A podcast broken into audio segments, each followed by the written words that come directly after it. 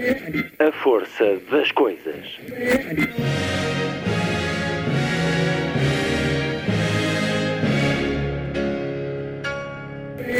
Welcome to the 109th last night of the proms.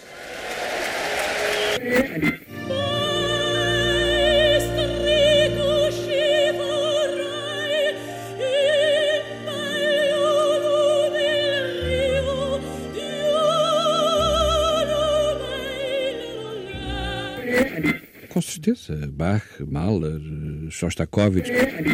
Um programa de Luís Caetano.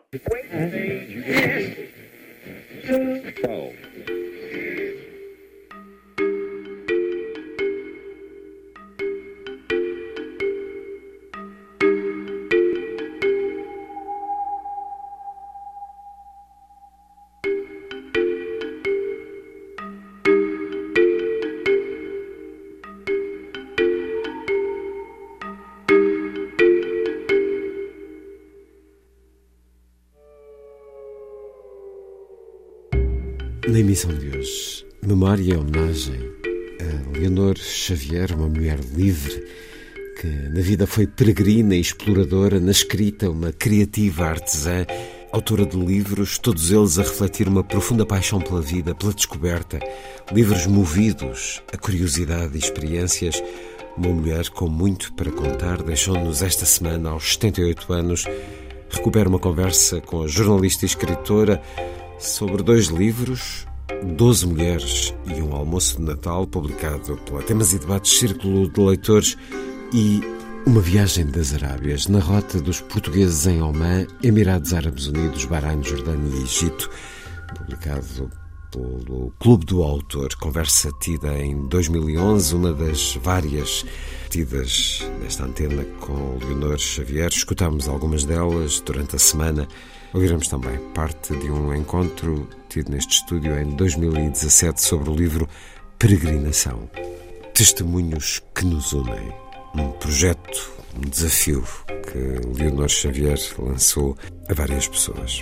Em todos os livros que nos deixa ficam-nos as impressões íntimas de uma grande artífice da palavra escrita que dizia ter o rádio sempre na Antena 2. Também na emissão de hoje, mais uma conversa com Nélida Pinhon na Força do Destino, hoje a abordar o amor aos animais e a poesia que há neles. E o programa termina, como sempre, com o Lilliput, o pequeno grande mundo dos livros para os mais novos, aqui percorrido por Sandy Gageiro, hoje a trazer-nos também a memória de Adela Turino. Sábado, 18 de dezembro. Muito boa tarde, esta é a força das coisas.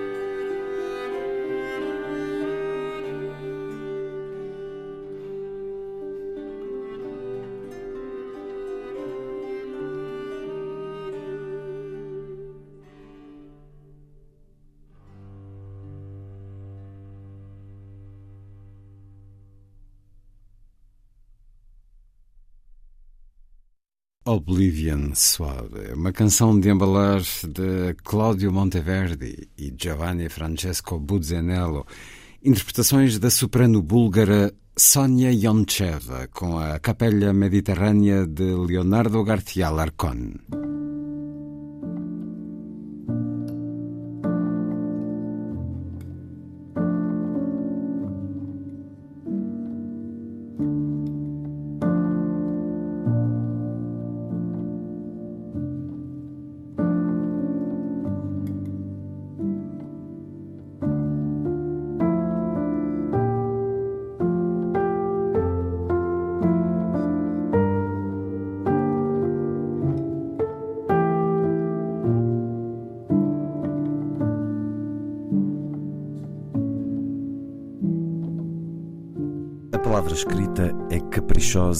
Desobediente. Esconde-se, quer ir a jogo, não se deixa apanhar.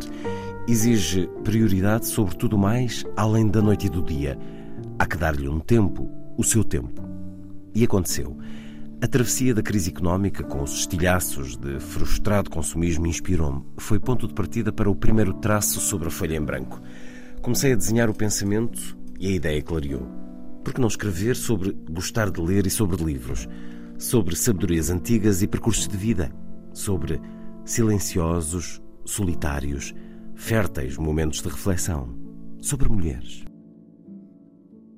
Um certo de 12 mulheres e um almoço de Natal, autoria de Leonor Xavier, edição Temas e Debates Círculo de Leitores. São 12 mulheres que desfilam e nos dão um livro de eleição, a sugestão de uma leitura mas também a sugestão de um prato para um Natal em tempo de crise, para além de muitas memórias, muitas histórias contadas, interligadas.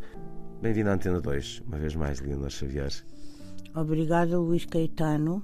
Jornalista e escritora, diferentes predisposições ou a mesma forma de ser e de estar? Leonor Xavier. Ambas têm em comum a disciplina e ambas têm em comum o, o trabalho silencioso e ambas têm em comum. Uh, eu gosto muito de citar o, a Agostina, que uma vez me dizia que os escritores são como os sapateiros, eles ficam sentados a ver desfilar as pessoas, os acontecimentos e as conversas. Eu penso que os jornalistas, mais balburdiosamente, assim estão, sentados a ver desfilar o mundo, assim como os escritores, talvez os mundos dos escritores pareçam menos balburdiosos, mas ambos têm os tempos de silêncios, como nós aqui estamos isolados num estúdio, aparentemente isolados do mundo, mas depois tudo está a acontecer no nosso espírito, não é? Há um outro livro sobre o qual vamos uh, conversar, Uma Viagem das Arábias. É o acompanhamento de uma viagem do Centro Nacional de Cultura por, uh, pelos Emirados Árabes, pelo Bahrein, Jordânia e Egito. Já vamos falar em especial sobre ele. Isto é jornalismo ou literatura? É ambos. Uh, em mim, uma vez que eu uh, sou jornalista, comecei por ser jornalista nas comunidades portuguesas, por isso eram os batizados, os casamentos e aquilo que aparentemente ou formalmente as pessoas costumam desprezar porque se acham acima dessas circunstâncias básicas da vida das pessoas.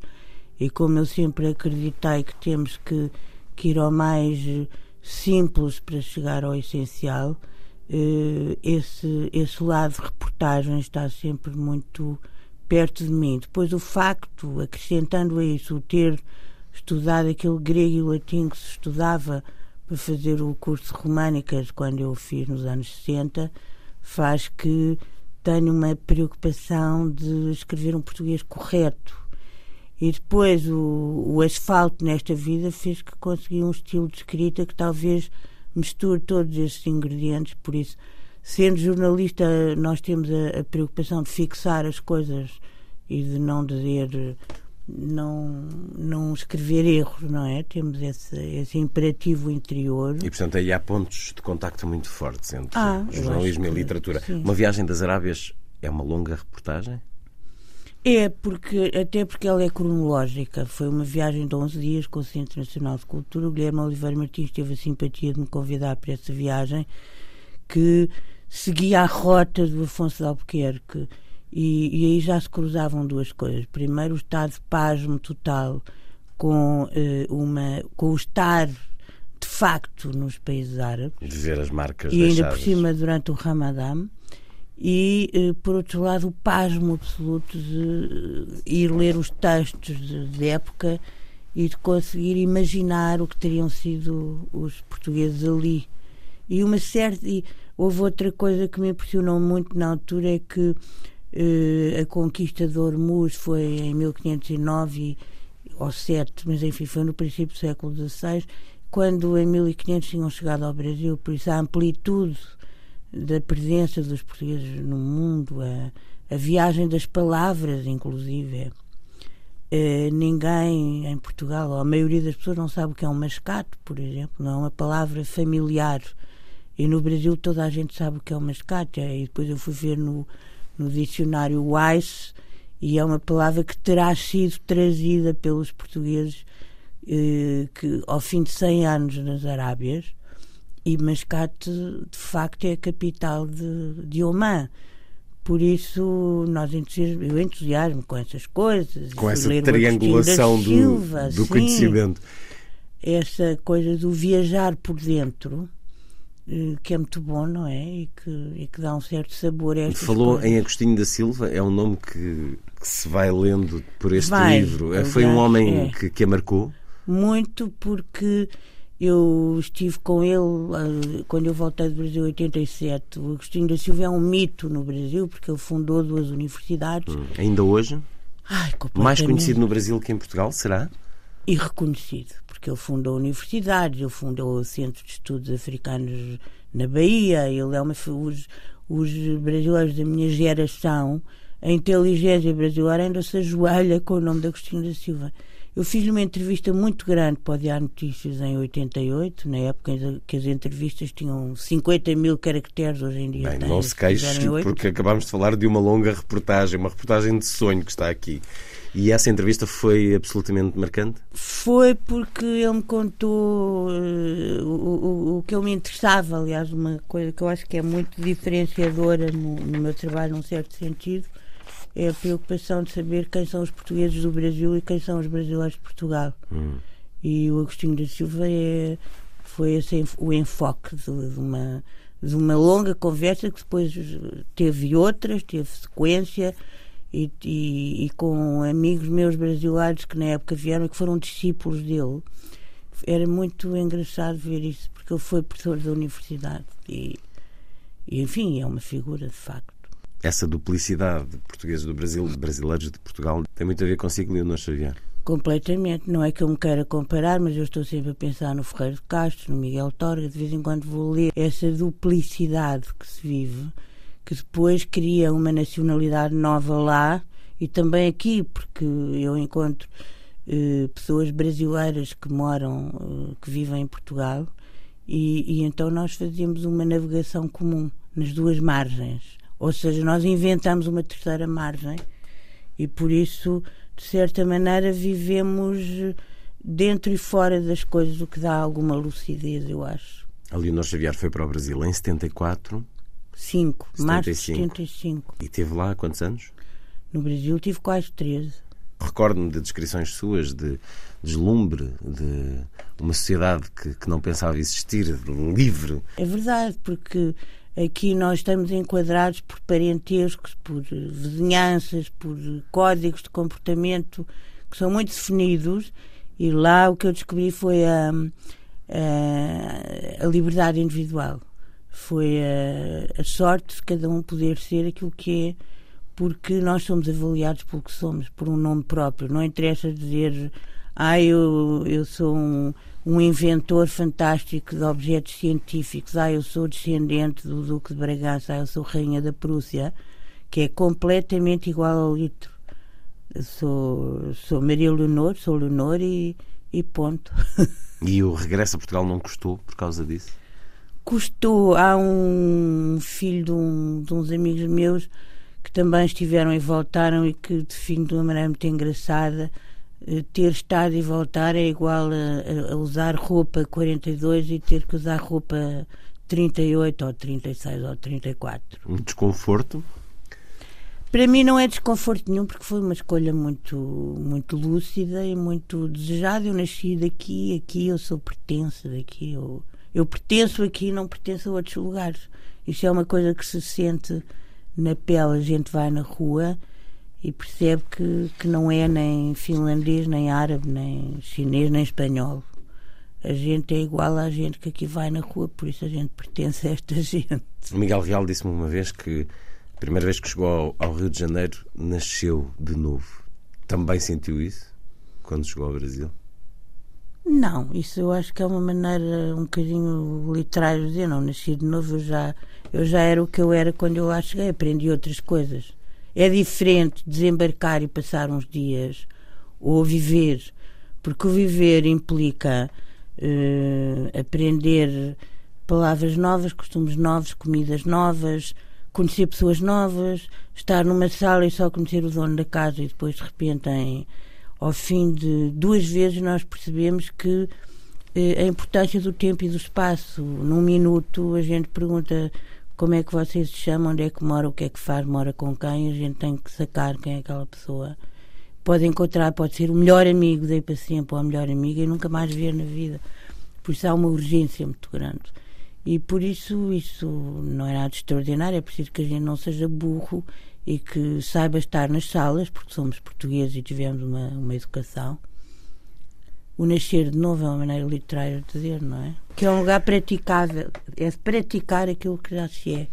Voltando a 12 Mulheres e um Almoço de Natal, de Leonor Xavier, temas e debates circulatores para quem gosta de livros, para quem gosta de comida, é, é difícil fugir a este livro. São 12 mulheres que se encontram e que falam de livros de eleição, sugestões. Muitos dos livros são bastante recentes, alguns foram falados neste programa, e que recomendam receitas de Natal para tempos de crise.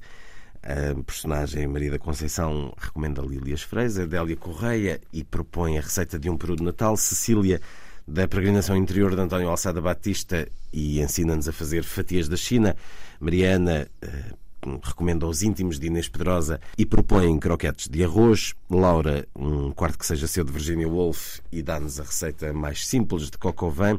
Adelaide eh, traz debaixo do braço o nome de guerra de Almada Negreiros e uma nova receita, mais uma de bacalhau espiritual. Luke Ferri, ele falou neste programa de famílias, amo-vos, é a escolha de Manuela um, e por aí fora. Tiolinda Gerção, Lídia Jorge, Irene Fluncer Pimentel, este teatro de figuras femininas, Leonor Xavier, devemos procurar reconhecê-la em todas estas mulheres, numa, em nenhuma? Oh, Luís, aqui há uma coisa eh, que é: são todas mulheres de 60 anos. Hum. O que as mulheres de 60 anos já têm vidas para contar. E uh, as pessoas têm gostado de ler este livro, estão curiosíssimas. Começam na primeira história e depois apetece-lhes saber o que é que vem a seguir, porque as pessoas são curiosas e adoram as vidinhas, não é? Isto é um livro de vidinhas. De histórias. Eu estou em todas como ouvinte, porque eh, lá está, nós como escrevemos e, e, contamos e pintamos e bordamos, temos toda a balburdiosa existência humana à nossa roda. E com um bocado de anos de asfalto, não é? E os idosos, eu já estou na categoria dos idosos e adoro isso Hum, posso compor várias personagens. Uma vez, por acaso, eu era a Lídia Jorge que me dizia um livro é como um puzzle. Aqui não é bem um puzzle, mas as personagens são compósitas e são histórias muito verdadeiras. Por exemplo, há, uma, há aí uma mulher que, que joga nos, no, no casino. No, no casino, ela é viciada em jogo. Perde tudo várias vezes. Sim, ou há outra que é uma avó militante, outra que, que esteve presa na PID. Normalmente são, são histórias que eu conheço, pessoas hum. que eu conheço misturadas com outras, naturalmente. A mãe que sofre por não ter sabido responder um da filho, melhor forma a um filho que, que diz que é homossexual, que é homossexual, ou a mulher que recorda o caso que teve com o cunhado, mas que depois uh, uh, encontra o, o, amor mais tarde. Um, é tudo inspirado em mulheres que conheceu? É. É tudo inspirado em mulheres que eu conheci e tenho outras tantas. Eu agora preciso fazer 10 livros a contar 500 mil histórias. Porque isso é que é a grande intriga das pessoas. Toda a gente, no fundo, quer saber quem são, quem são. Porque estás hum. numa, numa época do mundo em que se as histórias são desvendáveis, não é? E porque a curiosidade é muito humana. Exatamente. E, e por isso. Mas eu, eu, eu, gosto deste livro, eu tenho simpatia por essas mulheres e, e, e uma. Foi a Guilhermina Gomes que me falou em livros. E eu que escrevo muito em. tenho escrito em revistas femininas no Brasil, durante três anos tive uma crónica numa revista chamada Mulher, do, do grupo Bloco. E depois também trabalhei na Máxima, ainda continuo a escrever na Máxima às vezes e descobri que a coisa mais. a grande arte é nós, no, nos tempos que vivemos, embrulharmos coisas substanciais em aparentes futilidades. E por isso, eh, alguém me telefonou ontem e disse: Ah, este livro acha-se que é um livro levezinho de Natal, mas depois não é. Eu disse, é e não é. Mas isso é que eu adoro. Há aqui é uns quantos socos ser. no estômago. E estas mulheres que foi encontrando ao longo da sua vida, estas histórias que lhe foram contadas, uh, mesmo que embrulhadas e repartidas, uh, as pessoas não, não podem sentir-se incomodadas por reconhecer-se nelas? De todo, porque são tão, são tão comuns estas situações, não é? Alguém que uma mulher que, que esteve muito doente, que teve um aneurisma e que depois sobreviveu. Hum. Todos nós temos amigos que podem ter estado em coma e sobreviveram, não é? Um em cada cinco, como diz aqui no livro. Sim, é verdade, mas isso, isso eu, essa história, essa história que, que é verdadeira, eu aliás consultei a, a, a protagonista da história para os pormenores, porque ela é médica e foi ela que me adiantou esses pormenores, por isso Acho que não há nada que possa ser ofensivo para ninguém. Estamos aqui a caminho de um almoço de Natal, a que acabamos por não assistir. Estamos a ver estas 12 mulheres de saída para esse almoço. Há aqui um bocadinho de sexualidade um, de mulheres maduras. Tem ah, 12 mulheres, apesar de tudo, é um número. São, eu, eu tenho amigas com quem, com quem almoço regularmente. Uh, tenho, tenho vários grupos de amigas. E é um bocado assim porque, porque o que é engraçado é que as pessoas são todas muito diferentes umas das outras, não têm necessariamente vidas comuns de sociedade, não são necessariamente cunhadas ou irmãs, mas depois têm imensas coisas em comum e, e, e exprimem-se muito e conversam muito e apoiam-se muito e gostam-se muito. Neste momento, num destes grupos, eu tenho uma amiga que tem uma, uma filha que, que está ameaçada de ter um cancro e por isso as pessoas estão perto e estas minhas amigas, em todos os lançamentos dos meus livros, elas vêm e estão, e é por isso que eu, eu não tenho relações institucionais com ninguém, Luís. É uma, uma coisa que eu aprendi no Brasil. Quero cá saber dos presidentes da República, ou dos ministros, ou dos, ou dos poderes estabelecidos, porque os poderes são tão fugazes, são tão relativas. Mas o que eu ia dizer sobre as receitas é que não são só receitas de Natal, isto são receitas que eu fui buscar aos meus livros de cozinha dos anos 60 e dos anos 70, porque eu achei divertido fazer uma coisa retrô.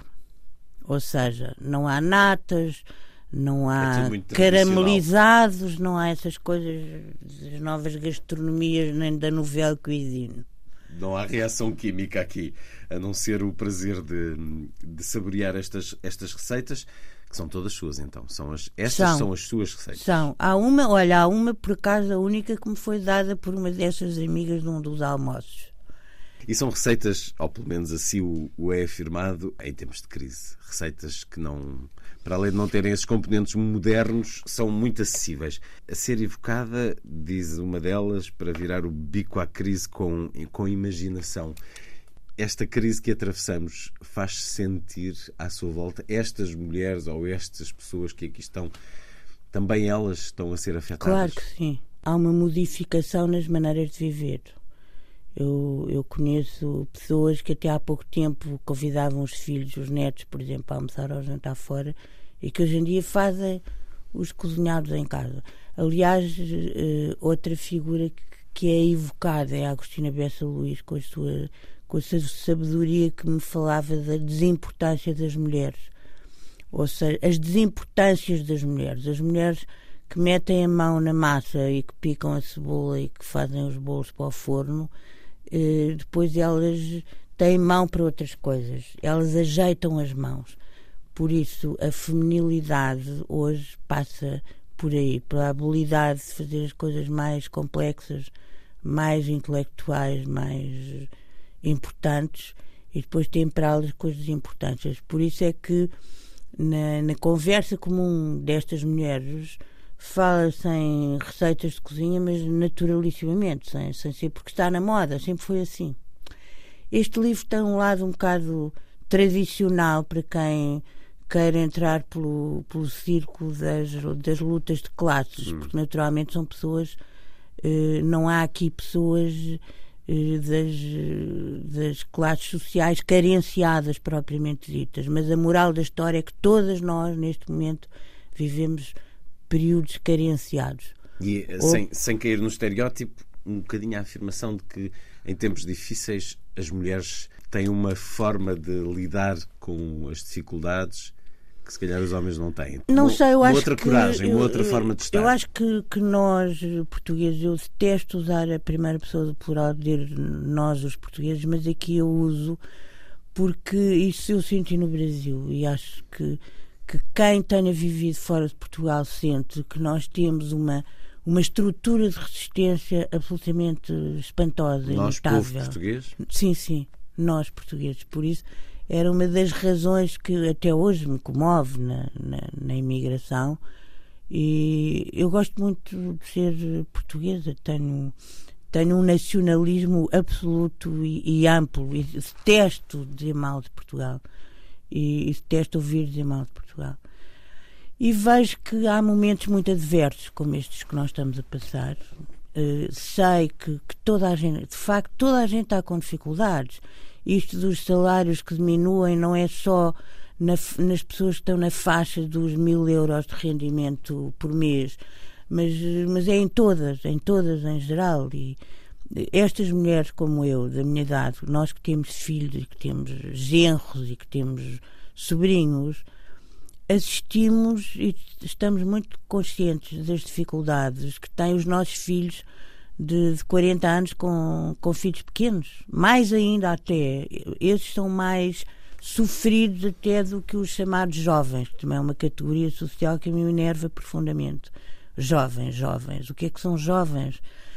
Os jovens que já têm mais resistência para ir a, para mudar de vida, para, para emigrar, para se são se são doutores, passarem a ser eh, funcionários ou calcetar ruas. Agora, quem tem 40 anos e quem tem filhos para sustentar e quem tem uma casa e uma mulher que trabalha ao seu lado ou não, eh, talvez seja mais difícil para essa faixa de idades, eu acho. No Brasil, nós tínhamos que pagar as contas até ao dia 10 do mês, a conta da luz, por exemplo, ou a conta do telefone. E eu lembro-me de pagarmos eh, no dia 9 do mês anterior, porque o juro que se pagava era inferior à inflação que se tinha passado até então. Eu lembro-me de os, os preços variaram nos supermercados de manhã para a tarde. Eu lembro quando foi o plano cruzado, eh, em minha casa nós comíamos rissóis de grão. Uh, foi muito difícil essa altura, porque depois toda a gente era fiscal do Sarney, usava uma coisinha na lapela, porque os preços tinham sido tabelados e ninguém podia vender um, um lápis por mais um cêntimo do que aquilo que estava congelado e, e, e determinado. Sim, dizia-se, nós somos fiscais do Sarney. E isso era, uma, era um sentido um bocado generalista, porque o ser fiscal era, era mais garantir que todos nós estávamos no mesmo barco do que denunciar quem não estivesse, porque provavelmente havia pessoas que compravam carne no mercado negro. Agora, no espaço de uma semana, eh, deixou de haver carne de boi, lá não é de vaca, é carne de boi. Depois deixou de haver frango, depois deixou de haver peixe, depois deixou de haver salsicha em lata e por aí vai. Deixou de haver porque a economia estava parada? A economia parou completamente. Os, as prateleiras dos supermercados ficaram vazias. Houve uma intervenção do, do FMI, havia, tinha havido a questão da moratória um bocado antes. A moratória é que o, o Brasil tinha uma dívida externa imensa com o FMI e depois foi uma negociação tremenda. O Brasil. Parte congelada, parte. Sim, moratória aos juros acumulados, enfim, foi. Eh, e, e, e, toda a gente estava envolvida nisso. Nesses anos que eu vivi no Brasil, acho que mudámos quatro vezes de moeda, uma coisa assim mas o que faz que eh, todos os dias se acordava e se esperava, as, as, notícias entravam pela televisão corporizadas nas, nas, casas das pessoas. Isso perturbava a vida de tal maneira que eh, atormentava? Tinha-se a certeza de que, de que iria mudar.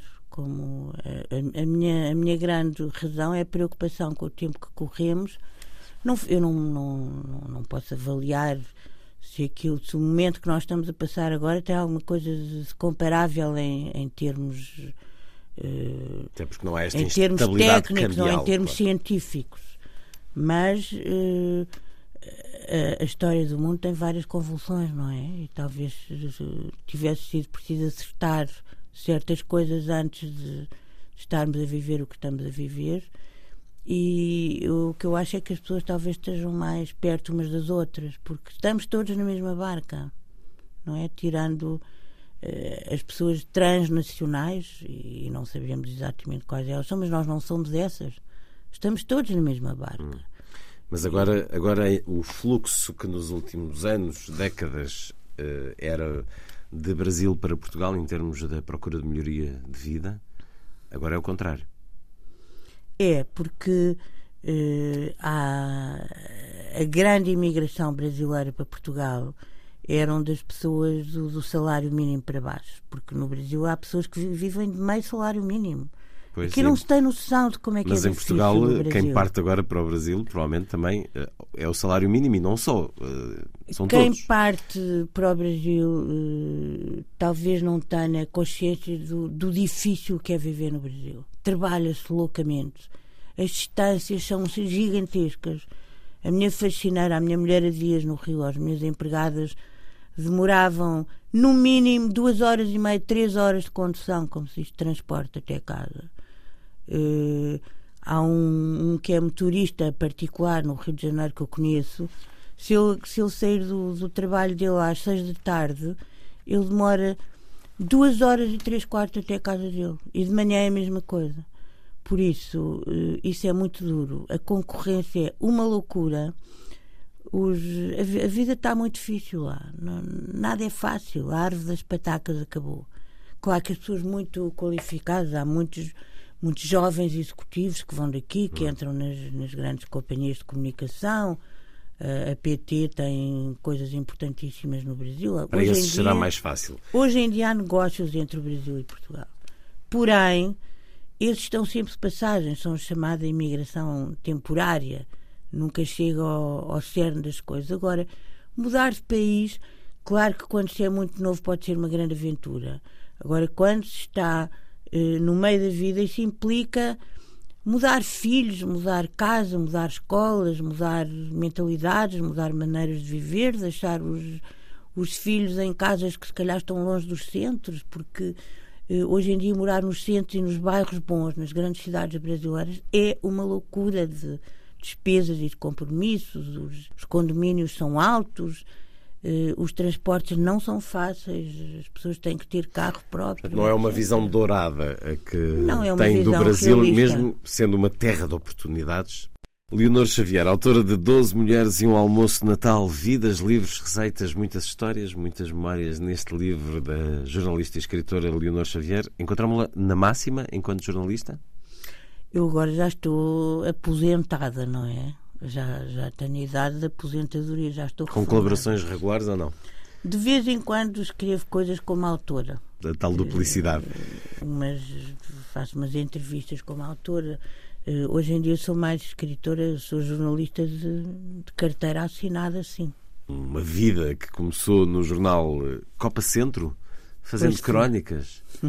Crónicas de quê? Do cotidiano? Sobre a noite. A noite? Sobre a noite, pois era. A vida noturna, a vida animada? Sim, sim, sim. Cenas oh. da noite que eu via. Por exemplo? Por exemplo, havia um, uma casa de samba uh, em São Paulo que se chamava A Igrejinha e havia um cantor chamado Peri Ribeiro que era lindíssimo e, e cantava porque eram uh, os ambientes eram muito hum, eu não me lembro se foi na igrejinha ou na catedral do samba. Os nomes são todos muito religiosos. Igrejinha catedral. Transcendentais.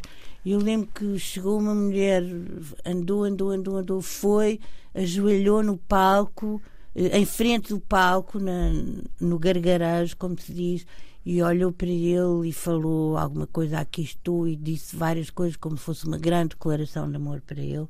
Eu lembro dessa cena, eu escrevi sobre essa cena. Ou o que é. Isso quer dizer que tinha que frequentar essa noite? Sim, mas eu frequentava, nós saímos imenso. Eu, eu, eu, eu, eu conheci eh, depois no Rio de Janeiro, a fase, houve a fase do Regina, houve a fase do Castelo eh, nós dobrávamos a noite em grande. Mas isso vem no meu livro Casas Contadas. Que são histórias suas, da havia sua resistência, vida. não é? Havia, havia resistência física para, porque depois a vida continuava. No fundo, Casas Contadas é um mosaico de histórias da sua vida. Eh, Doze mulheres e um almoço natal é um mosaico de histórias de, de várias pessoas. São as vidas dos outros, das outras. Mas é, e, esta é uma escrita que lhe agrada muito. E de outra a, geração. A, do, a, do, a das histórias e a dos mosaicos. As pessoas, sim. Eu gosto muito das histórias verdadeiras das pessoas. A Manchete, a revista, uma das mais populares no Brasil no início dos anos 80, foi o primeiro grande órgão de, de média em que trabalhou no, no, Brasil. O que é que fazia aí? Fazia. Fiz coisas também muito divertidas. Fiz, fiz, olha, fiz uma, uma grande entrevista ao caso do Mundo de Andrade, que saiu aqui no Diário Notícias, saiu lá na Manchete, e quando morreu o Drummond foi o meu texto e, com fotografias do Drummond que, que, também saiu. Mas fiz várias coisas, fiz um fiz uma entrevista ao Kenzo, que é aquele costureiro francês, fiz a um filho do, do, do Charlot chamado Sidney Chaplin, eh, com, que tinha ido, como é que se chamava aquele, eh, Gunther Zachs, que, que foi namorado da Brigitte Bardot e que, que deitou flores sobre ela e que tinha ido ao Rio de Janeiro. O que é que eu fiz? Fiz sobre as mulheres policiais, fiz uma coisa que se chamava Eu Traio o Meu Marido, sobre as, as, as mulheres que traiam o marido, que saiu das bancas, foi, foi retirado das bancas porque havia uma fotografia que foi identificada.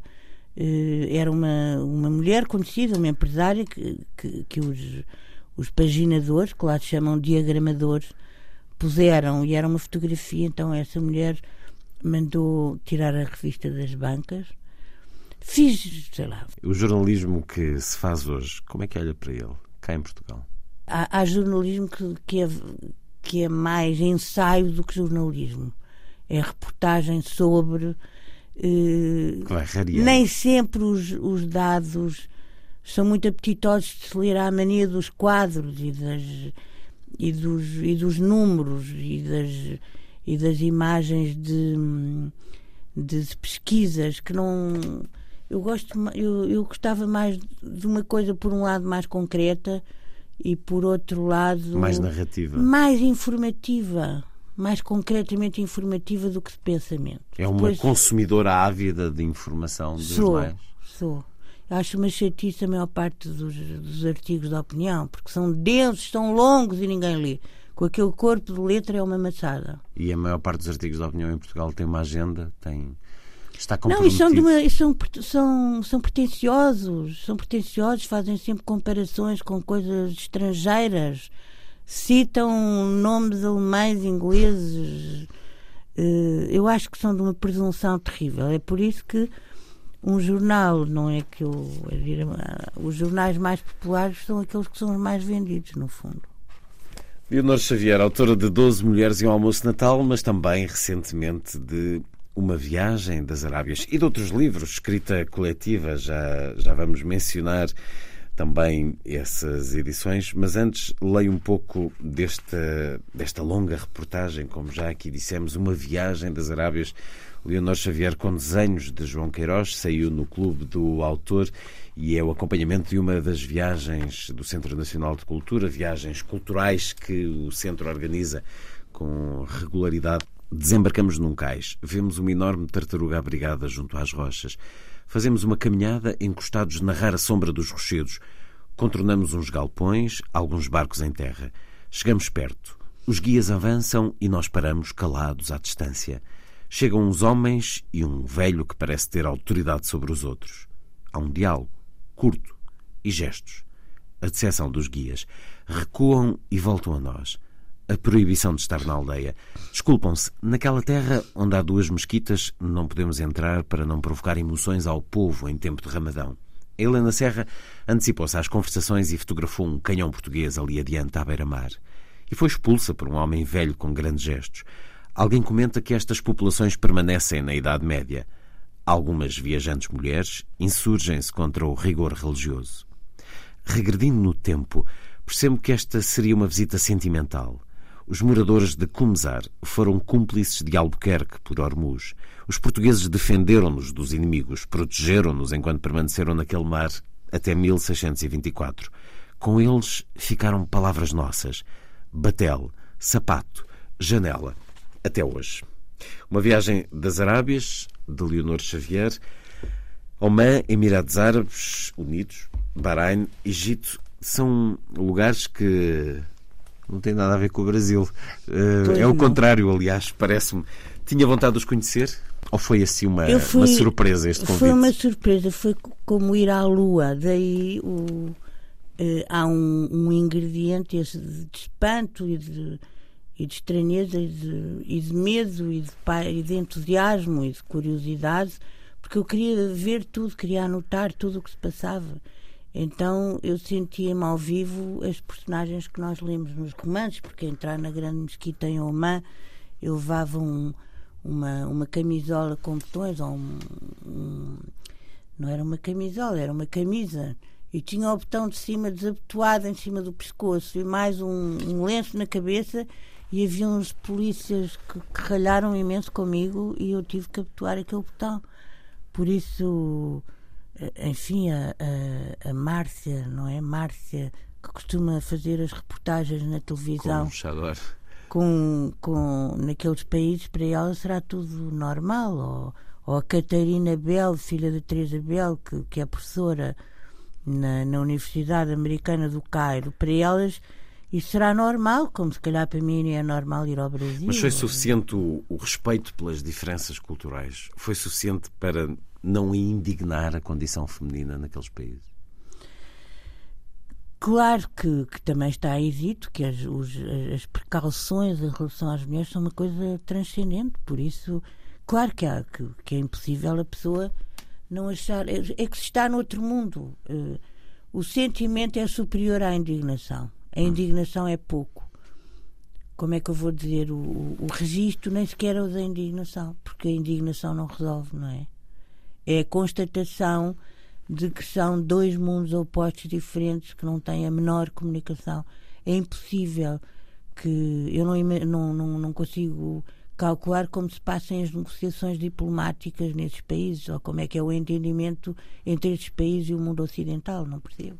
É difícil. Tenho um amigo meu, diplomata grego, que esteve nas, na, nas Nações Unidas no, na parte das, das, dos direitos humanos, que me dizia situações absolutamente extraordinárias que se passavam. Ou tenho uma amiga minha, diplomata belga, que também está contada aí, que deixou de frequentar diplomata, embaixadora, hum. deixou de, de, aceitar convites das, das embaixadas eh, dos países árabes porque não olham para as mulheres nos olhos. Os, os embaixadores não apertam sequer a mão.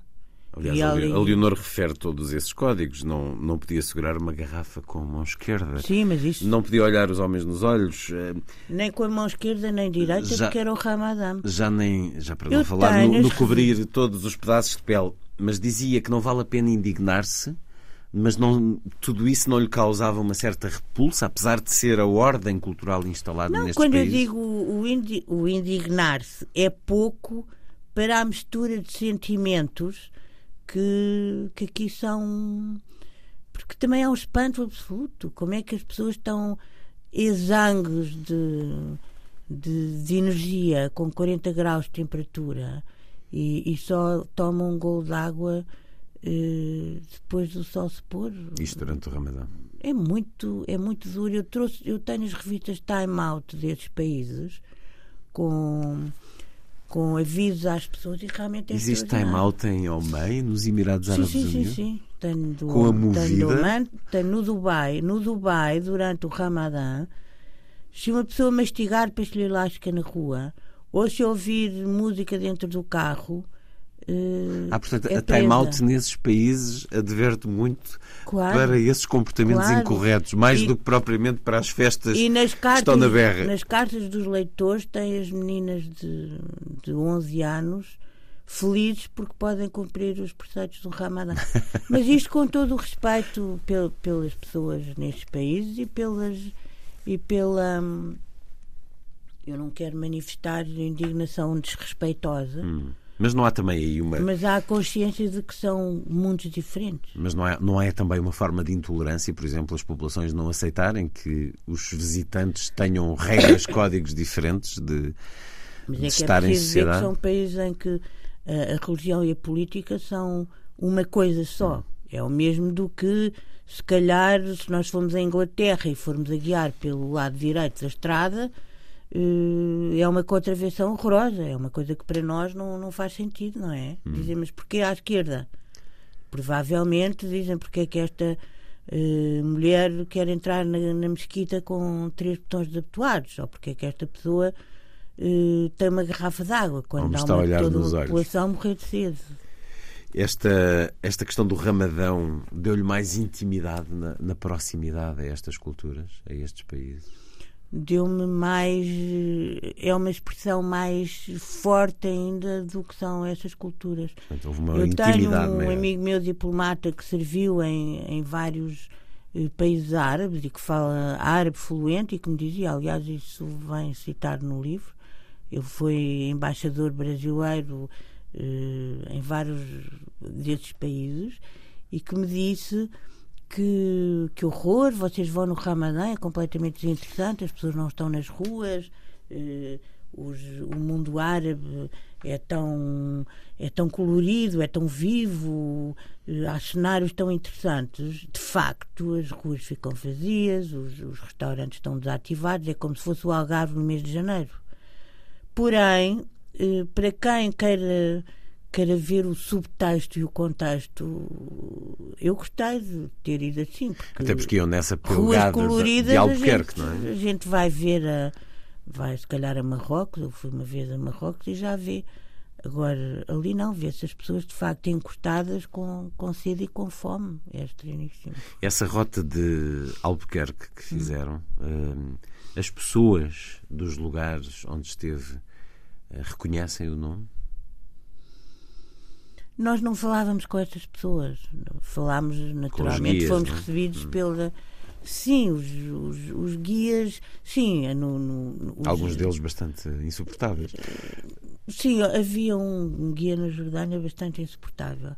Mas eh, todo- todos, os, os, hum, todos os textos, todos os, os panfletos de viagens nesses países, nesses países citam a presença de Portugal. Em Oman, por exemplo, é, é óbvio. Depois vieram os ingleses. Eh, no, no Egito tivemos um, um guia muito interessante que tem vindo várias vezes aqui à Faculdade de Letras e estivemos na Embaixada de Portugal, por isso foi. eh, havia uma, uma proximidade intencional. Agora, as populações, sim, há essas, essas palavras, essas coisas, mas no Ramadã foi tudo de passagem. O que é emocionante é ver de facto os canhões portugueses e depois ir ali ao Museu da Arte Antiga e ver as pinturas em que se vê os portugueses todos vestidos de veludo com, com os pés dentro de um, de uma grande de um tanque com água e, e a serem abanados é, é- realmente é uma entrada noutro mundo E estava acompanhada de alguns dos grandes especialistas portugueses nessa matéria. Falou no Museu Nacional de Arte Antiga, lá estavam alguns sim, dos seus. estava o Anísio, O Anísio Franco, exatamente. historiador eh, de, de primeira linha. Mas foram vários arquitetos. O, o que havia era uma grande curiosidade das pessoas. E foi, e foi ótimo. Eu gostei, eu gostei demais de ter ido. E este, hum, este livro, a, a Leonor Xavier ia com a missão de escrever este livro. Ia. É, faz parte da, da, da tradição destes, destas viagens do Centro Nacional de Cultura, tal como o artista João Queiroz uh, ia com a missão de o ilustrar, para além enfim, darem-nos uh, toda a vivência que tiveram desta, desta viagem. Isso era um peso, uma responsabilidade que a fazia sentir em trabalho, ou seja, eu hoje vou acordar até meia hora mais cedo porque quero fixar Não, as memórias ia, de ontem. Eu, eu ia. Uh, com, eu sou atento aos pormenores e depois levava o meu, o meu caderninho onde, onde escrevia os pormenores. E depois vim, estudei, estudei, estudei, fui ler os textos e fui, e fui outra vez à procura das, nos meus livros de casa tudo o que é que eu tinha sobre o século XVI e fui ver as crónicas e foi um foi um mergulho retroativo. Eu acho que este nosso trabalho de jornalista tem uma coisa boa, é que estamos sempre a, a estudar coisas e a aprender coisas. Ainda agora da imigração que eu voltei, estive na Maia num congresso sobre imigração de mulheres migrantes e fiz um texto e fui estudar os números da imigração e fui outra vez ver. Eu acho que isso é uma uma disciplina que nós todos sabemos como é, não é? E que, e E sente-se vai... uma, sente uma privilegiada? Ah, eu acho que eu tenho uma sorte danada. Eu não digo essa palavra porque acho que ficou banal, Luís. Palavra. Privilegiado. Toda a gente. Ah, eu sou privilegiado. Não, eu faço por ter. É um gosto, pronto. Cada um de nós procura a sua própria sorte. A sorte não cai do céu, não é? Também há o fator eh, Não, há o fator. aleatório. Sim, mas nós, nós tivemos com atenção, agarramos a sorte no ar, não é? Esta viagem, uma viagem das Arábias, Leonor Xavier, na edição Clube do Autor, eh, tem esta etapa Egito. Uh, Leonor Xavier, quando lá esteve em 2009, já se pressentia a Primavera Árabe. Eh, aliás, por todos estes países, já sentiam qualquer coisa que vinha a chegar? Eh, Eu não sei se eu sentia conscientemente, mas não me espantei nada quando eu cheguei e comecei a estudar a realidade desses países. E, e depois, de facto, era tão óbvio que alguma coisa havia de acontecer, porque há, eh, há como é que eu ia dizer, há hum, linhas diferentes dentro da própria, linhas religiosas diferentes. Percebe-se que há, que há e houve conflitos de poder. Depois, todos estes países têm fronteiras muito recentes e têm, nacionali têm eh, independências também eh, recentes, todos eles foram muito conquistados e reconquistados. E uma das coisas que eu, que eu tenho usado na minha vivência católica é. O, eu vou, se eu vou ler o livro de Isaías, eh, eu, eu depois de ter estado nesse lugar, por exemplo, na Jordânia há um momento onde a pessoa sobe, sobe, sobe loucamente. Eu acho que eu não morri porque tive um anjo a segurar-me, porque eram os tais 40 graus e, e sobem-se metros sem fins e, e despenhadeiros. A gente pode cair por ali abaixo, mas depois chega ao outro lado e de repente ao fundo vê o Rio Jordão. E depois vai-se ver o que é que aconteceu na, naqueles lugares há, há, há 3 mil anos atrás e 2 mil anos atrás.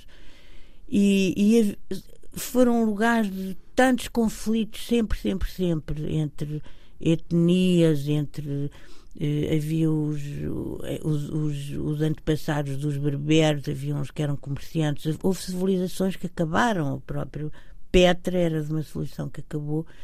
Então isso, isso explica, eu acho que se nós imaginarmos como eh, a história que aconteceu nos lugares, a, a história pretérita, que talvez isso explique muitos dos conflitos que há hoje em dia. São. São. É- é- é- são bairros, são praias incompatíveis umas com as outras. Sendo que essa história, se calhar, não augura nada de bom. O Egito, que teve a primavera da Praça Tair, está agora a ter o outono da Praça Tair.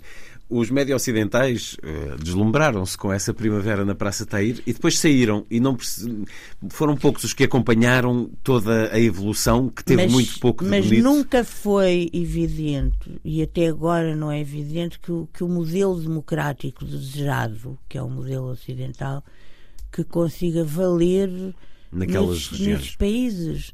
Mas se não O- for esse, eh, receia que seja o do, fortal- o do o fortalecimento do fundamentalismo islâmico? Mas essa é a grande preocupação das, das pessoas lúcidas.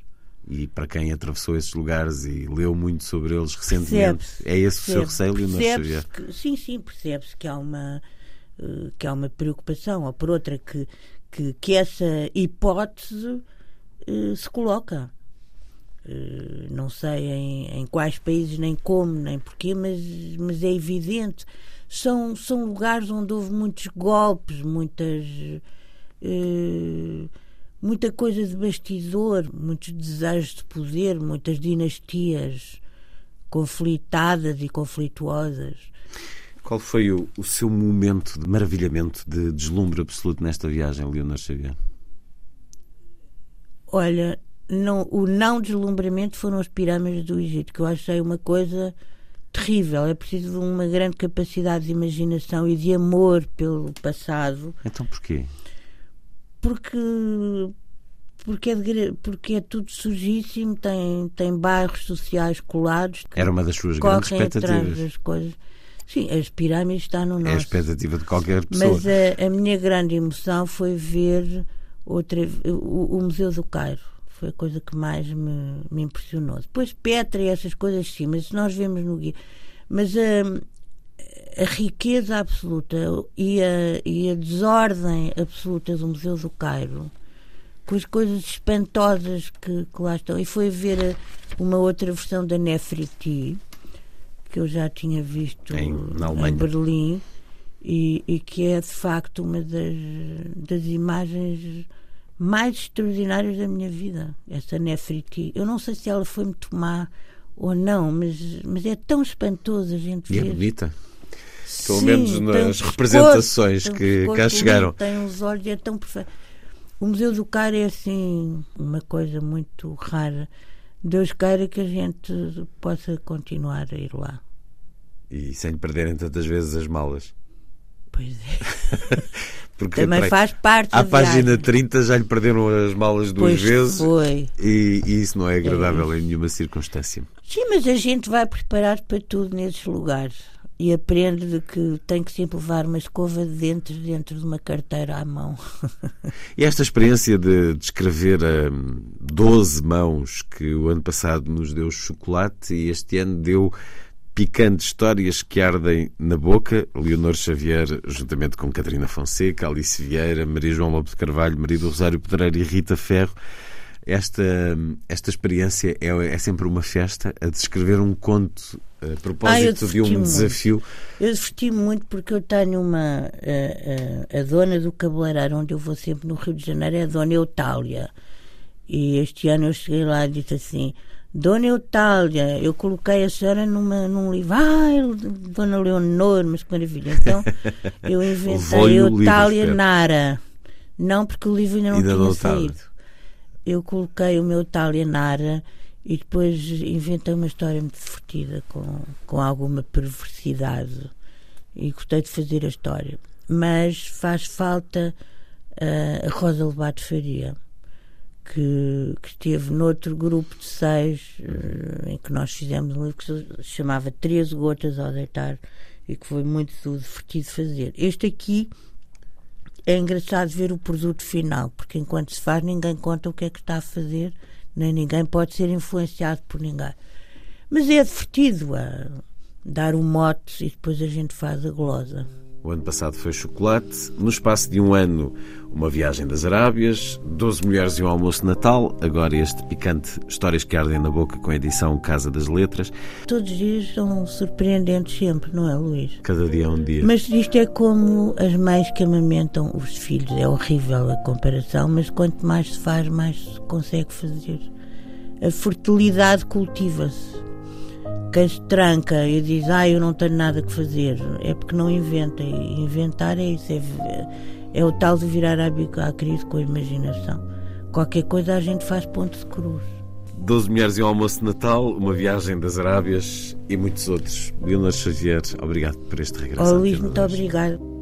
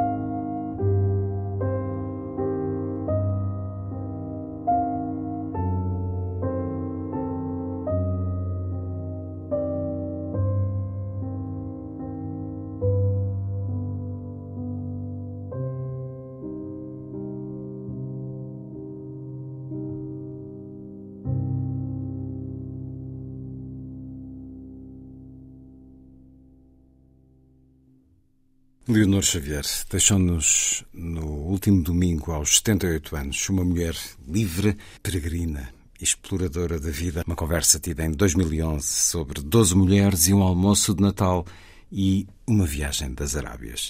Daqui a pouco, certo de um encontro à volta do livro Peregrinação.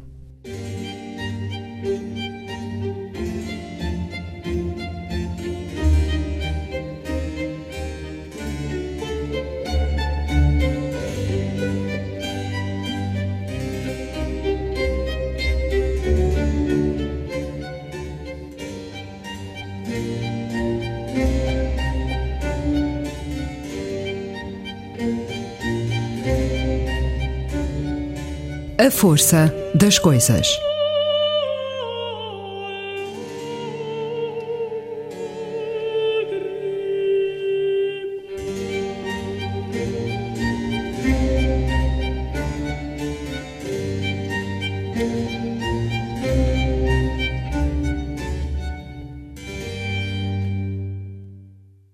Cold Song, o Rei Arthur de Henry Purcell. Interpretações do contratenor Alfred Zeller e do grupamento The King's Music.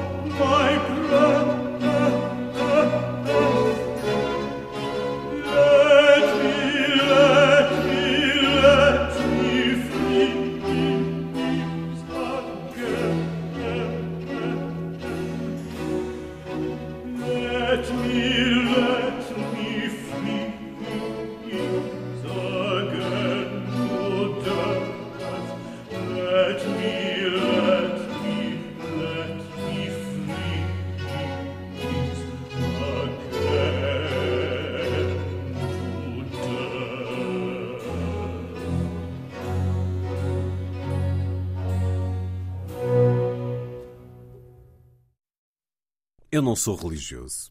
Deixei de ser muito cedo. Mas a minha avó gostava muito de ir a Fátima e quando fiz o sétimo ano lá fui com ela, com a minha mãe e outros familiares. A minha experiência de peregrinação religiosa resume-se assim. Fora isso, o tema peregrinação tem um recorte literário desde o Fernão Mendes Pinto ao Finisterra do Carlos de Oliveira, que tem a ver com a imagem de peregrinos. Não sabe que peregrinos são aqueles. Que população é essa que se move? Esses peregrinos têm a ver com ele, com a experiência dele, na medida em que ele era daquela região de Gândara, da Figueira da Foz.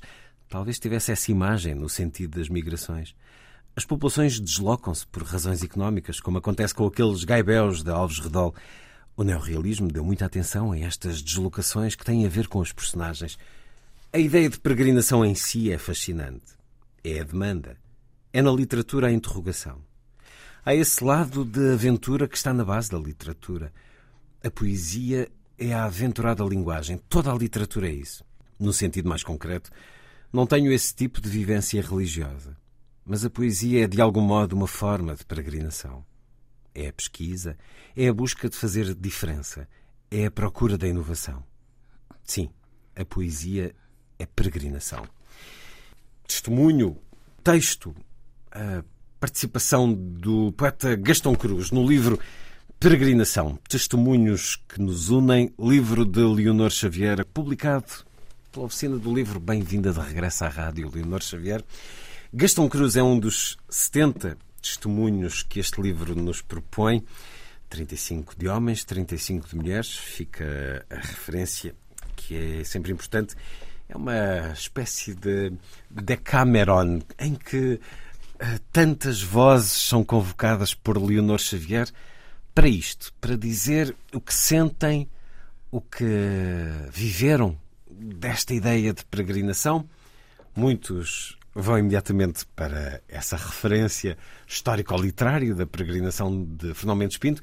Muitos vão para essa memória feita, reiterada, da peregrinação a Fátima ou a Santiago de Compostela.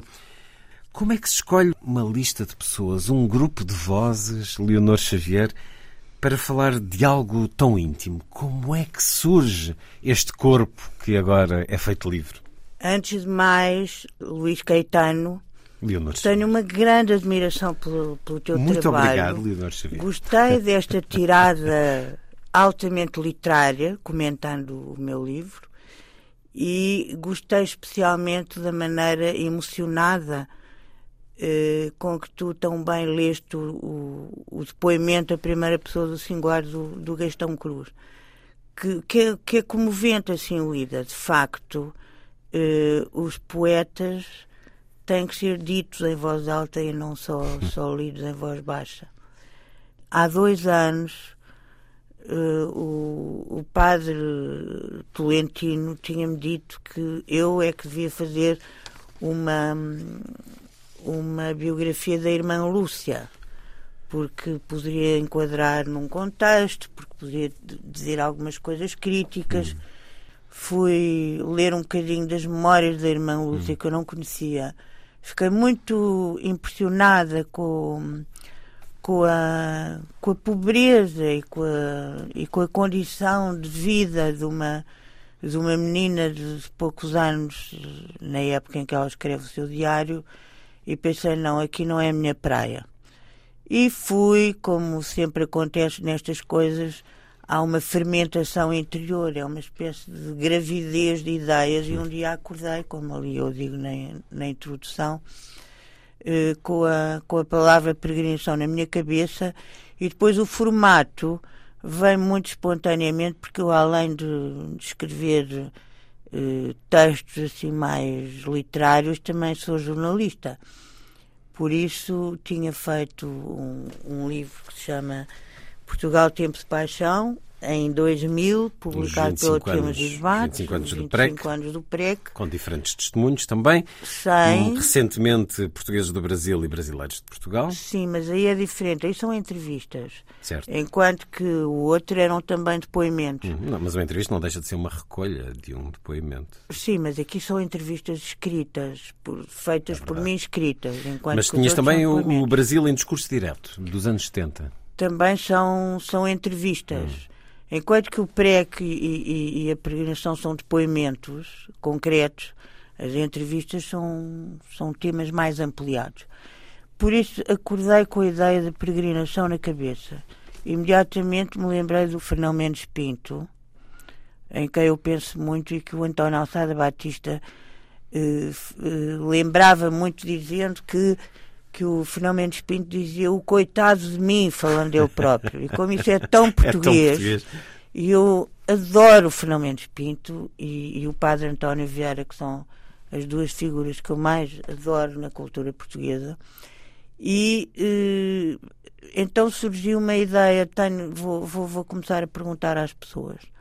De facto, os, os portugueses são são caminheiros, são caminhantes, são peregrinantes, vão e vêm, são aventureiros e são aventurosos.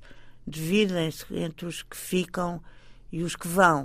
E são muitos os que vão. Depois, como eu tive essa, esse convívio engraçado com, com pessoas tão diferentes que no, no, no Brasil, os, os meus queridíssimos patrícios portugueses no Brasil, Uh, a gente às vezes olha para pessoas que parecem cinzentas, mas que são tão são tão corajosas e são tão versáteis na, no seu interior que eu penso, eu penso muito se calhar há pessoas muito engraçadas em Portugal só que não se deixam ver porque nós aqui estamos todos com muitos véus as pessoas não, não falam muito só num contexto talvez laboral, trabalhista ou em reivindicações políticas ou ou em manifestações públicas as pessoas defendem uma ideia ou uma causa, mas não se expõem muito, não é? Peregrinação, um livro de Leonor Xavier com 70 testemunhos, 70 partilhas, 70 viagens interiores, eh, descobertas da própria pessoa que nos fala, mas certamente de qualquer um de nós que leia o livro. Aqui temos Alexandra Lucas Coelho a dizer-nos da sua ideia de peregrinação, Fernão Mendes Pinto, mas também o, o, encontro em adolescente com Fausto, não o de Goethe, mas Bordal Dias, eh, por altura em que tinha lido a peregrinação, encontrou-se em casa de uma professora com o próprio cantor, Alicieira. A peregrinação passou muito por um encontro com Tolentino Mendonça, já aqui referido também no encontro, no desafio a Leonor Xavier. Ana Zanatti peregrina na escrita, diz ela, e muito bem, lembra os contos peregrinos de Gabriel Garcia Marques. Clara Ferreira Alves não partilha o lugar de peregrinação espiritual. Uma igreja em Itália não identifica. Os bons segredos são aqueles que não se contam a ninguém. Mas uh, refere, uh, e bem também, que vivemos tempos em que tudo se partilha. Mas uh, esta é uma partilha, apesar de tudo, bastante diferente. Cuca Roseta diz-nos que já fez 22 peregrinações a pé a Fátima um dos nomes eh, mais encantadores do fado atualmente. Para Helena Roseta, a vida é uma peregrinação, também para Irene Pimentel, uh, o exprime dessa forma, que ainda assim refere uma ida aos campos de extermínio na Polónia, enquanto essa ideia da peregrinação que, que sentiu. João Botelho diz-nos porque está a filmar a peregrinação de Fernão Mendes Pinto e João Canijo porque filmou Fátima. Muitos associam peregrinação à, à caminhada e a capa do livro remete-nos muito para isso, para a caminhada, para essa ação primordial que é caminhar, sentir a terra, estar só, ouvir o silêncio, afastarmos-nos. Há uma variedade tão grande nestas partilhas recolhidas por eh, Leonor Xavier. Leio aqui uma muito singular da jornalista Maria Antónia Paula. Pois que... é, que vai a Nova Iorque. porque, bem, porque sentiu que uh, sentiu como peregrinação dizer um escritor, e eu partilho com ela esse, esse grande fascínio por José Rodrigues Miguel, para ela foi ir a Nova Iorque e ligar para casa e a dizer eu gosto tanto de si, gostava de é. conhecer. Era um domingo. Miguel tinha-me dado a morada e o telefone e fixou o encontro para as quatro horas em sua casa. Ao aproximar-se a hora, fui tomada pela minha timidez habitual. Nesse caso, eu não iria ter com ele por motivos de trabalho, mas para conhecer a personagem que me atraía há tantos anos.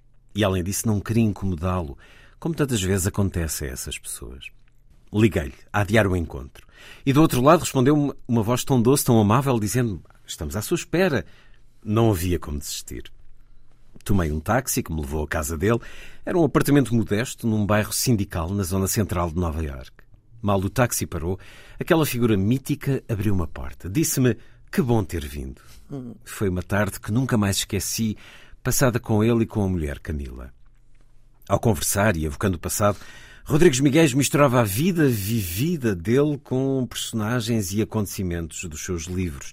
Misturava a realidade e a ficção. Pedi-lhe para tomar notas da conversa. Tinha encomendado um belo lanche que chegou pelo correio, uma daquelas coisas que só na América podia acontecer. E a conversa durou até à altura em que me despedi porque tinha bilhetes para o teatro. Arrependi mil vezes dessa despedida. Ainda lhe escrevi da Califórnia, esperando poder encontrá-lo antes de regressar a Portugal. Nunca pôde acontecer. José Rodrigues Miguel morreu poucos meses depois. Eu fui ao encontro de um mito. Tive uma espécie de premonição. Foi um desejo cumprido. Nesse sentido, foi uma peregrinação que nunca mais esqueci. Na segunda situação, a minha peregrinação foi Tolstói, que é também e continua a ser um dos meus autores preferidos, por isso agarrei com as duas mãos a oportunidade de ir a Moscou. E, é uma assim... delícia. a Luísa Ribeiro Ferreira, eh, professora de Filosofia na, na Faculdade de Letras, também foi a Amsterdã ao Spinoza. E, e, é o mesmo sentimento. A Ana Gomes, eu acho também que é muito interessante, porque e o, os diplomatas também, que são Sim. seres itinerantes. Ela celebra essa possibilidade de ir ao encontro da cultura indonésia, depois Sim. de ter sido embaixadora, numa altura em que Portugal vivia separado da cultura e da, do que quer que fosse Indonésia, houve um embargo, e ela celebra a possibilidade de, de, de assistir, de estar perante uma união entre as, as, nossas duas culturas. Este livro surge com esse desafio de Tolentino Mendonça a propósito de uma possível biografia da irmã Lúcia, mas é claramente uma forma da Leonor Xavier assinalar um momento em que muitos eh, crentes celebram um lugar uh, espiritual. Hum, Fátima, 100 anos depois, de uma aparição ou de uma visão mística ou de outra coisa qualquer, se calhar de nada, consoante Agora as nossas crenças. visão, aparição já não é. Pois, não, já algumas não vozes dizem que é uma visão mística, mas para a maior parte das pessoas continua ou, ah, enfim, para muita gente continua a ser certo e seguro que foi Nossa Senhora que ali apareceu. Mas a própria hierarquia católica tem estado a amenizar um pouco isso. A verdade é que o centenário vai acontecer e o Papa, este Papa Francisco, este homem revolucionário, até onde lhe permitem ser, vem ele próprio em peregrinação. Que é algo que, em peregrinação ao Fátima, algo que a Leonor Xavier já fez também? Já fui quatro vezes, 2003, 4, 5 e 6 seis, seis dias seguidos de peregrinação. Saí de Sacavém e cheguei a Fátima. A pé? E, a pé. Hum. E o que é que lhe deu essa experiência reiterada várias vezes? Deu-me primeiro o, o grande espetáculo e a grande participação na vivência religiosa portuguesa, que é profundamente emocional. É popular, é emocional e é excorde. Depois é a experiência de viver ao lado da realidade, em conjunto com, com outras pessoas, era uma apreensão de 300 pessoas. É o luxo de nos despirmos de nós próprios. Por isso passamos a ser um entre hum. muitos. Não, não, não, não há. Estamos todos na mesma condição. E depois é uma grande prova de resistência, de facto, porque não, não é fácil. Porque eh, eu não fazia esses, esses percursos de, de 50 km por dia como fazem as, as, as atrizes do João Canijo, mas fazíamos 20 e tal quilómetros por dia, Bem, o que é puxado é também. Por isso, eh, eu acho que é muito interessante eh, em, em, tudo o que é que é o, o o que é que é essencial para sobreviver. Aquela brincadeira do que é que se leva na mochila que se fazia agora a propósito dos refugiados. É a primeira coisa que se faz quando se vai numa peregrinação. O que é que é, na verdade, essencial? E chega-se à conclusão que é muito pouco ou que na realidade são mesmo as coisas essenciais são mesmo à sobrevivência. As coisas é.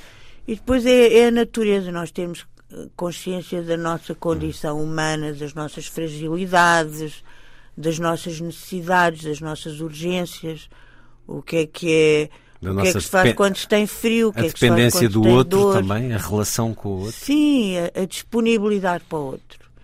E depois eh, as pessoas gostam de conversar comigo e de me contar coisas, por isso fiquei a saber muitas vidas e fiquei a, a ser mais rebarbativa em relação aos, aos princípios da Igreja tradicional e, e obediente. Tenho algumas desobediências em relação aos, às regras temporais. Da desobediência se faz a construção. Alguém diz no testemunho deste livro que a Fátima devia ter um caminho de peregrinação diferente, mais de contacto com a natureza do que com o asfalto.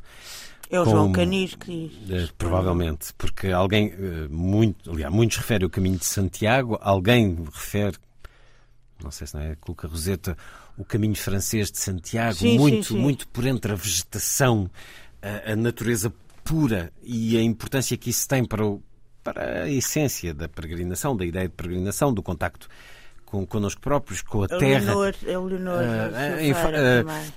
Ah, podíamos aproveitar esta altura para repensar caminho, os caminhos de Fátima, para se Mas eu penso propor e sugerir que as pessoas que se outros o, o tipos. que eu sugeriria era que, que realmente houvesse melhor eh, sinalização e que houvesse eh, que, os, que os peregrinos fossem mais disciplinados, porque também são muito indisciplinados. Mas que fosse assim, de Porque- estrada, de asfalto. É importante estar no asfalto para ver a rudeza das coisas, porque a peregrinação Para eh, ver e faz para parte, sentir. Sim, faz, por exemplo, eu fiz nesta nesta primeira etapa que eu fiz entre Sacavém e, e, e Vila Franca de Xira, vais por uma estrada nacional que é estreita, que tem caminhões, tem carros, tem poluição, tem casas feias, tem águas paradas, tem, tem ervas, tem, tem chão desarrumado. E enquanto que várias pessoas à minha roda diziam: Ah, isto é incrível, que coisa feia. Eu pensei: não, a fialdade do mundo, é, é- a, a contemplação dessa fialdade é uma coisa de alta espiritualidade. É o chão eu adequado para uma No fundo, são, peregrinação. as- é, são as. É como dormir num quarto as tais- espartano. são as periferias do Papa. Hum. Eh, Há pessoas que, que têm um, um impulso espiritual de- em, em face de uma, de uma paisagem lindíssima, mas também podemos ter o mesmo, o mesmo impulso espiritual em face de uma, de uma coisa que nos desgoste, não é? E por isso, claro que, que há momentos de, de peregrinação lindíssimos, os campos de Portugal em maio, as rosas selvagens nas casas das pessoas, a amabilidade das pessoas, há uma, há uma razão de ser muito interessante como experiência nesse, nesse mexer nas coisas. Eu agora posso dizer, eu fui, eu vi, eu posso contar que não é não é uma coisa de como é que eu vou dizer? É uma coisa muito humana. E eh, é interessante a, a- a- ligação das, das, das populações com os peregrinos Eh, pode ser boa, pode ser má, pode ser indiferente, mas há sempre uma reação. E eu acho que isso é muito liberdade em Lisboa, não é? Ou Algarve no verão. A experiência partilhada também de Leonor Xavier, nessa vivência da peregrinação, poderia acrescentar-se ser o 71 testemunho neste livro. Leio ainda um outro, o de Maria Teresa Horta, que Ai, é escreveu um poema inédito, Peregrinas. Peregrinas são aquelas de permanente impossível encadeadas de luz, porque a sombra imobiliza. Então escolhem partir pelos caminhos da vida, sem anteverem os atos, desconhecendo a distância entre corpo e desacato. Elas são as peregrinas, buscando o desdizer de si mesmas no descaso e também no indizível, na recusa do pecado, sem aceitar o prazer que lhes chega sem recato, privadas do seu saber. Elas são as peregrinas, sem jamais contar os passos que as levam aos santuários, não conseguindo entender a perdição desmedida contida na tentação, na oração, no sagrado, para sempre divididas. Elas são as peregrinas, com raízes no passado, sem encontrar harmonia, perdidas no sobressalto. O depoimento de Maria Teresa Horta, um dos uh, eh, 70 que podemos ler agora em Peregrinação de Leonor Xavier. Foi também uma peregrinação este livro, também contra uma forma qualquer de peregrinação ao fazer este livro, naquilo que vai deixar, porque isto é um, é um guardar de memória, de é. experiências. É, é a jornalista, mas é também a, a escritora que se encontram aqui e que, lega, através de outros, lega a todos eh, um conjunto Nós... de experiências que nos faz pensar. Eu, eu, eu, eu, sinto que nós, como jornalistas, a Maria Bacoso tinha essa grande preocupação com a, com a ética, com a, com a moral, com a nossa responsabilidade em relação aos outros, em relação ao mundo. Nós, nós somos intermediários, intermediamos o, o que existe. Recebemos e, e damos.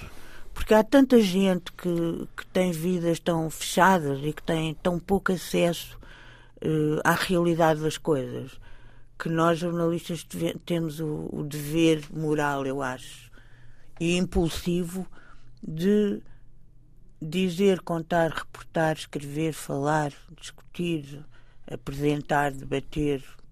Isso no geral. Mas no caso deste livro, Leonor Xavier, hum. é quase que uma comunhão? É, se quiseres falar neste, neste termo comunhão, claro que sim, porque lá está, é a primeira pessoa do singular entre nós é sempre uma comunhão, não é? Este é o alguém entrega alguma coisa a alguém, é um alimento. A comunhão é um alimento, até no sentido cristão. Peregrinação, testemunhos que nos unem. A edição é da Oficina do Livro, Leonor Xavier. Muito obrigado por ter vindo à Obrigada, Luís.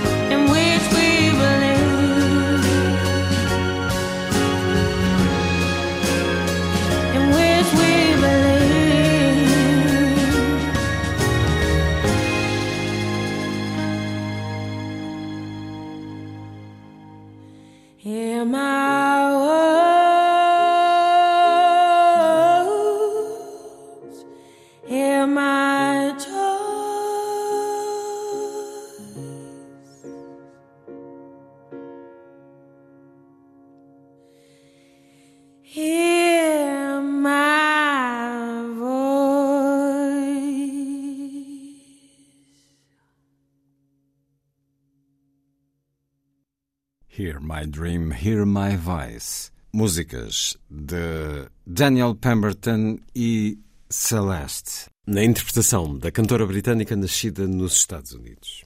A seguir, A Força do Destino, conversas com Nelly da Pinhão. A Força do Destino.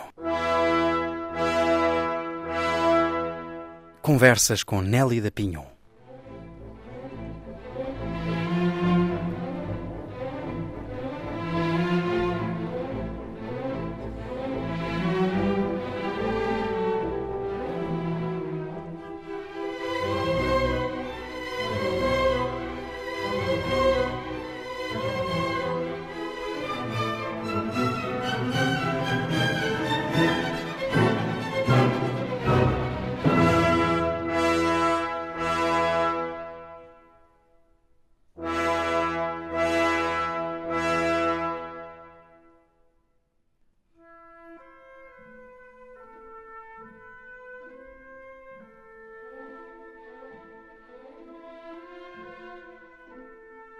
Seu julgamento severo poupava os animais da casa.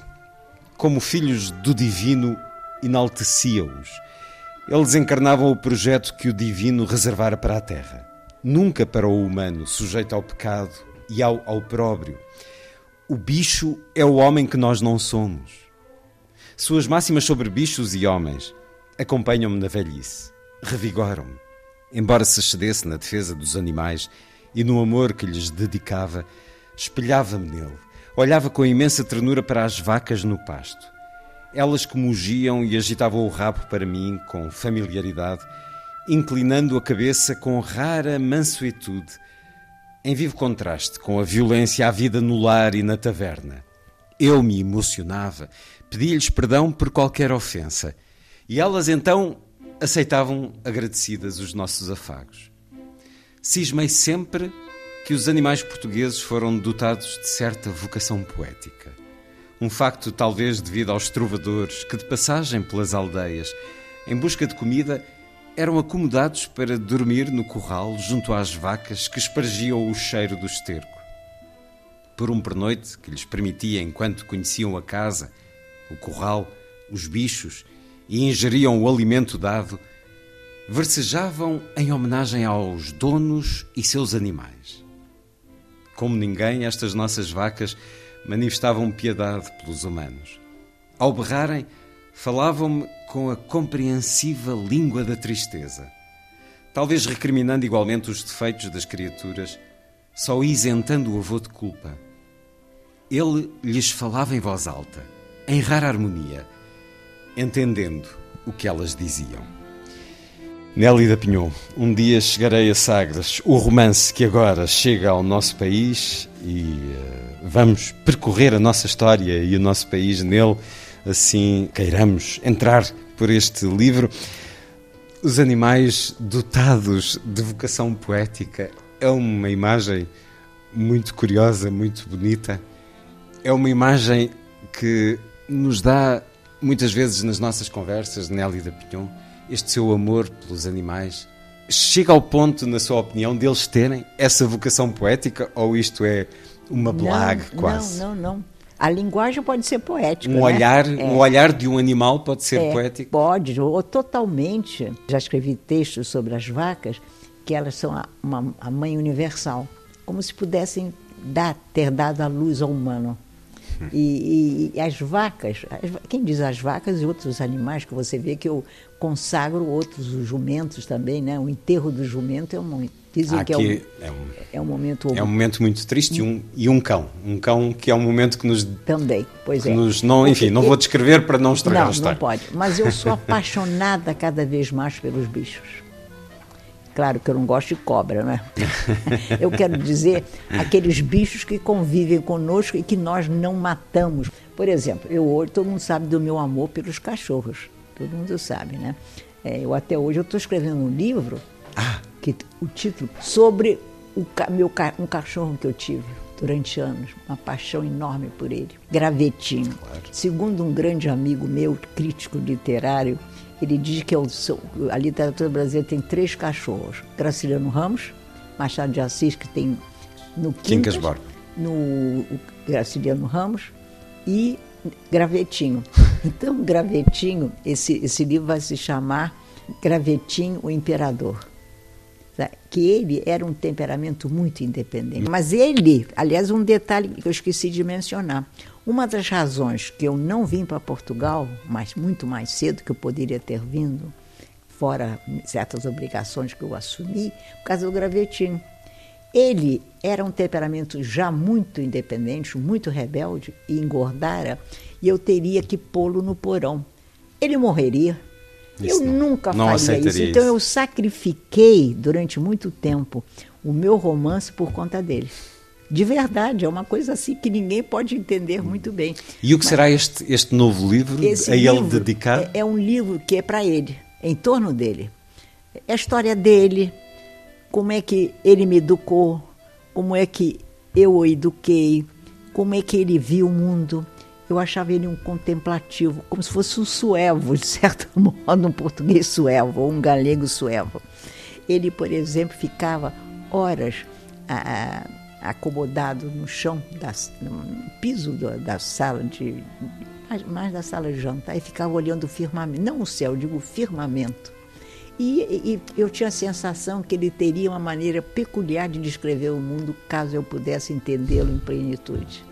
Então, esse livro está, já deve ter umas 70 páginas, né? Está a escrevê-lo agora? Não, ele, eu- eu- ele está lá em casa. Eu parei por conta, enfim, de, inclusive, de eu estar com certos problemas que eu vou ter que resolver. não é? Eu acho que eu vou ter que, cada vez mais, eu estou aprendendo a, a- a- o dom da oratória para poder gritar, exaltar-me, eh, ditar regras, monólogos. Sempre, sempre fez parte de si, sempre foi Esse a lado- sua qualidade homérica. É, Exato, esse lado cênico meu, eu, eu já estou treinando muito. Então, eu, eu vou, hei de fazer, se Deus quiser, os meus livros nascidos dessa oratória cênica. Eu vou ser uma atriz escrevendo meus romances, meus livros. Se Deus, romance eu não sei se eu vou conseguir fazer romances largos, longos, mas na ficção sim. E outros pensamentos que eu gosto muito do mundo do pensamento, o mundo da reflexão, o mundo que questiona o mundo. Esta rádio, a Antena 2, a rádio clássica e cultural portuguesa, Nelly da Pinhon, vai procurar ter um pouco mais desse seu fogo, dessa sua oralidade, se nos der esse privilégio, em novas conversas durante esta sua permanência em Lisboa, ao longo de mais algumas semanas ou mais alguns meses, aqui regressaremos para novas conversas, para essa oralidade. Vamos fazer isso, já está, é um compromisso assumido. Aliás, antes de você dizer, eu já sabia que você diria e eu já tinha aceitado antes de oficializar o nosso compromisso. Portanto, vai ser uma alegria muito grande, porque eu me educo com você. Você é uma pessoa com rara sensibilidade e, e, que, e que toca o meu coração como ele merece ser tocado. Um dia chegarei a Sagres. Amém. Nelly da Pinhon, muito obrigado uma vez mais por estar. Muito obrigada por toda a sua generosidade comigo. Muito obrigada aos obrigado. leitores também.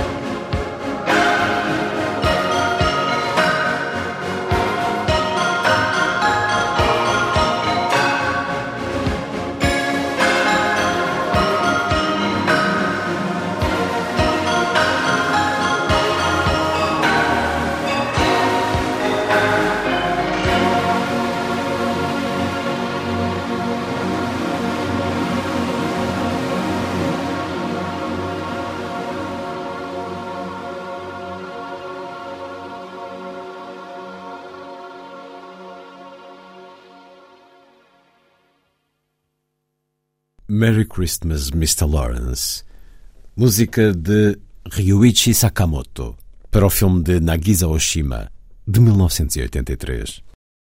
A seguir, Lilliput é o pequeno grande mundo dos livros para os mais novos, percorrido semanalmente neste programa por Sandy Gageiro. Diz Lilliput. Lilliput, Lilliput. Lilliput. Lilliput arranca esta semana com uma notícia triste. Morreu a historiadora de arte e escritora Adela Turin. Nos anos 60, dedicou-se a analisar as orientações sexistas na literatura infantil. Fez parte na cidade de Milão do grupo Rivolta, vinculado ao movimento feminista. Esta autora quis combater a discriminação de género a partir do âmbito da família patriarcal e então decidiu criar uma coleção que, entre 1975 e 1980, contou com mais de 20 livros. Mudou-se a dada altura para Paris, onde fundou, juntamente com Sylvie Cromer, a Associação do Côté des Filles, que desde 1994 investiga e denuncia casos de sexismo em materiais educativos e promove também a sensibilização do setor editorial, das instituições e do público em geral. Leu, viajou muito, escreveu artigos e participou em muitas conferências mundo fora. Tinha 82 anos, encontrava-se no Reino Unido e é importante neste momento agradecer e celebrar a obra desta autora discreta e lutadora. Em Portugal tem vários livros traduzidos, entre eles uma Feliz Catástrofe, a história dos bonobos com óculos, Arthur e Clementina e Rosa Rebuçado, que é um dos meus preferidos, publicados todos pela Calandraca. Aproveito a boleia para recomendar outros títulos nas livrarias que estão a fazer este caminho da igualdade, como Portuguesas Extraordinárias, Mulheres de Coragem à Frente do Seu Tempo, de Maria do Rosário Pedreira e ilustrações de Elsa Martins, ou então a coleção Histórias de Adormecer para Raparigas Rebeldes, de Helena Favilli e Francisca Cavallo. E finalmente uma autora muito querida aqui em Lilliput, Lúcia Vicente, que não só é autora de vários livros sobre estas matérias, como Portuguesas com M grande, Sarita Rebelde também, leciona cursos e promove conversas sobre o feminismo. Muita coisa para pensar e também ainda há muitos livros para descobrir sobre este tema do feminismo. Até para a semana.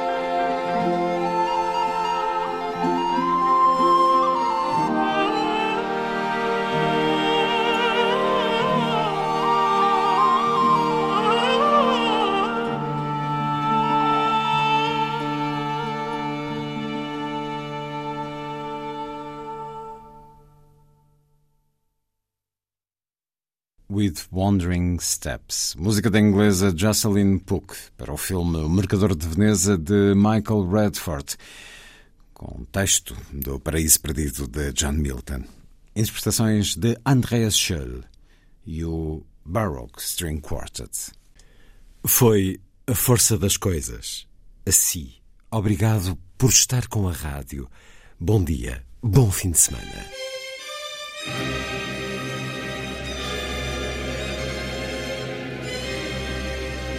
A força das coisas.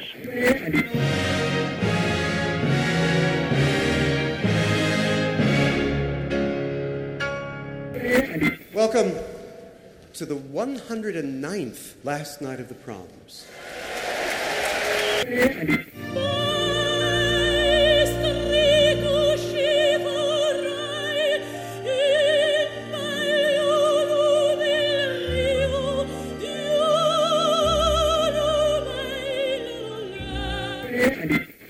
Certeza. Bach, Mahler, Shostakovich.